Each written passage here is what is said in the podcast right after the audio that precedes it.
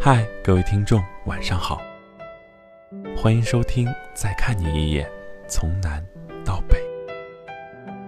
每个人都是一座孤岛，亦或是处在城市边缘。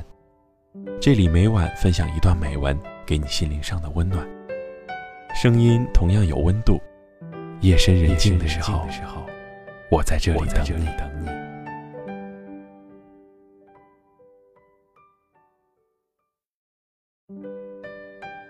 Hello，各位听众，听到我的声音有没有很熟悉的感觉？没错，我就是你们枕边的专属男生冬玉。首先祝大家鸡年大吉，健康快乐。刚刚结束春节的假期，就匆匆忙忙的迎来了工作日，总觉得过了个假年，太短、太匆忙、太凌乱了。其实昨天第一个工作日的时候，就打算更新丁酉鸡年的第一期节目。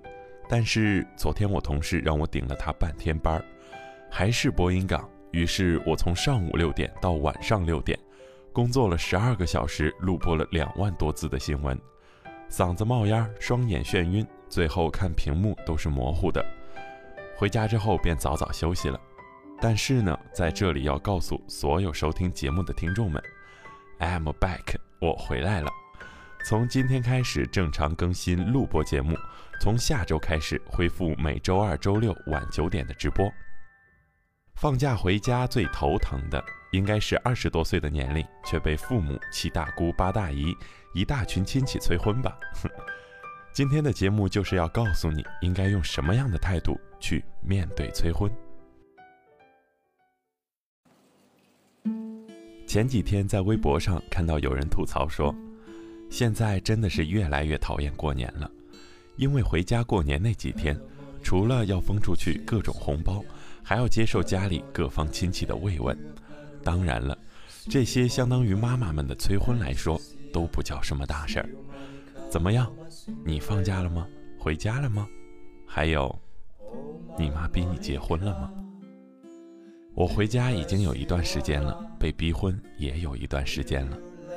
我不知道自己是从什么时候开始，突然就变成了我妈眼中的大人，而她对于我什么时候找对象、什么时候结婚的讨论，永远不会随着时间而冲淡。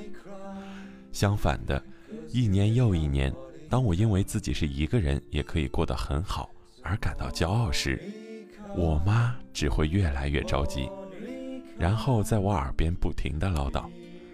隔壁那谁家的女儿都生二胎了，而你连个对象都带不回来。作为一个二十一世纪的新时代女性，我从来不觉得自己积极响应国家晚婚晚育的号召有什么不对。但是我妈可从来都不会这么觉得，她坚持认为，女孩子年龄大了就嫁不出去了。所以这个世界上才会有一种尴尬，叫做。你觉得自己会在未来等到真爱，而你妈觉得，你不仅赢不来爱情，甚至是你很快就要嫁不出去了。为此，我没少和我妈发生争执。我曾经义愤填膺地问过她，为什么就对我这么没有自信？为什么就坚持认为，在这个有七十亿人的地球上，我是会被剩下的那一个？对此，我妈的回答是。没有为什么，你赶紧找个对象把婚结了，什么都好说。如果明年还嫁不出去的话，就不要回家过年了。和这样一个不讲道理的中年妇女沟通，实在是太让我感到困难了。可是，谁让她是我妈呢？我只能低头哈腰地说，我会努力的。可是，结婚这件事儿，真的是努力就有用了？我是要挑选一个结婚对象，而不是去菜市场挑一颗白菜呀。然而，这个道理不仅仅是我妈不懂，而是很多人的妈妈都不懂。我自问自己，暂时还未跨入大龄剩女的行列，就已经开始被催婚了。可想而知，有些二十五岁也一直没有谈恋爱的姑娘，一定也有这样的烦恼吧？我身边就不乏有这样的朋友。平时工作努力，薪水不薄，闲下来时约上三五闺蜜逛吃一天，好不自在。不禁感叹：要男朋友干什么呢？哼，钱我们都能挣，下水道我们都能通。加班后一个人走夜路时，包里随身携带防狼喷雾，想去哪里玩都没人管，想不化妆就不化妆，想偷懒就偷懒，单身多好，为什么要谈恋爱呢？然而一到过年回家，面对家里长辈们关怀的眼神时，立马。就会认怂，开始把找男朋友这件事儿当做是一项任务。可是，我们真的应该把婚姻或者恋爱当做是一项任务吗？显然不应该。为了完成这项任务而去和一个自己毫无感情基础的人共处同一个屋檐，光是想想，就让我觉得可怕。随着最近陈思诚出轨事件的持续发酵。网上越来越多的人在讨论婚姻对于一个女人的重要性。婚姻绝对是一件需要我们慎重考虑的大事，我们永远都不应该因为别人所谓的“你应该嫁人了”这个原因而仓促地交付出自己的一生。我始终觉得，一段婚姻里如果没有感情作为基础，那就一定是一段不够成功的婚姻。在这个谁都不能保持热情不退的时代。我们渴望安稳没有错，但是绝不能因为眼前短暂的欢喜而放弃远观未来。安稳我们要，长久的安稳我们更要。我就是要等一个可以让我心甘情愿分享余生的人，我就是要在那个人没来之前骄傲地保持单身。我不觉得自己要嫁给爱情有何不对，也不觉得如很多人所说那样。等不到真爱，所以，妈，你还是别逼我了。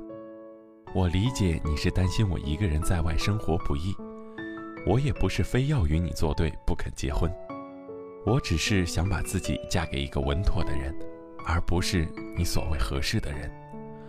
你放心吧，我一个人单枪匹马也能闯出一片江湖，我不会委屈自己，也不会让别人来委屈我。而关于结婚这件事儿，请你再给我一点时间，我会结婚的，一定会。但是你不要一直逼我，不然我怕自己只能非常抱歉的对你说，明年我可能还是嫁不出去。好了，晚安，所有面对被催婚的听众，晚安，郑州。